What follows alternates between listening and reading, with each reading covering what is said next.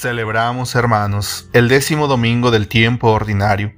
En este día del Señor, el acento se coloca en la autorrevelación que Jesús hace de sí mismo.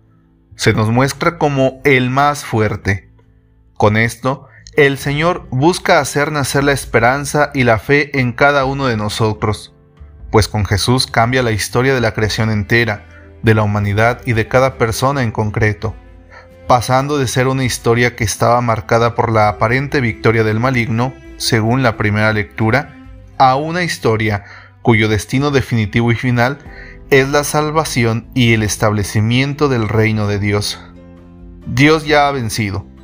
Por eso, como bien afirma el Evangelio, Satanás está perdido, lo que significa que su fin ha llegado.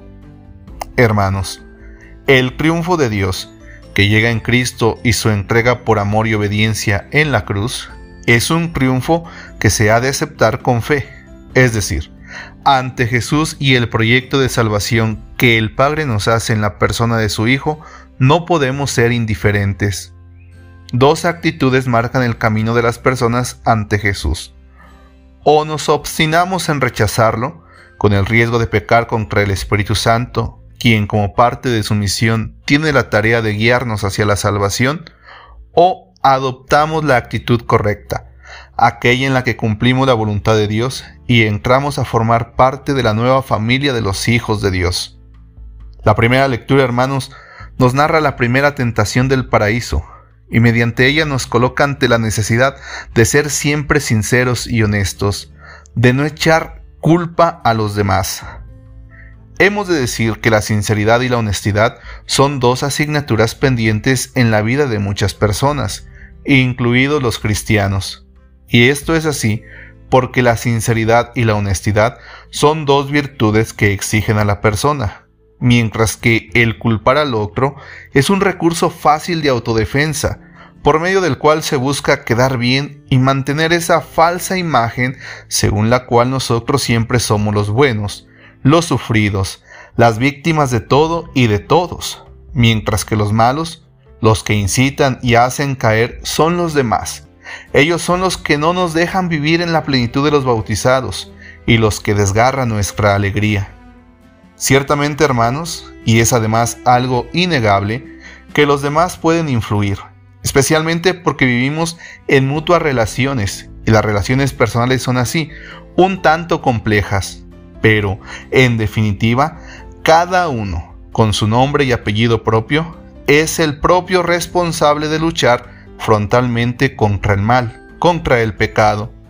Eso es lo que nos recuerda el Evangelio de este día. Eso quiere decir que el gran reto de los que creemos en Dios, la gran tarea de los que formamos la iglesia, es la de luchar contra el espíritu del mal en todas sus ramificaciones. Y para afrontar esa lucha es necesario llenarnos de la fuerza de Cristo, pues Él ha vencido ya, y en Él seremos vencedores.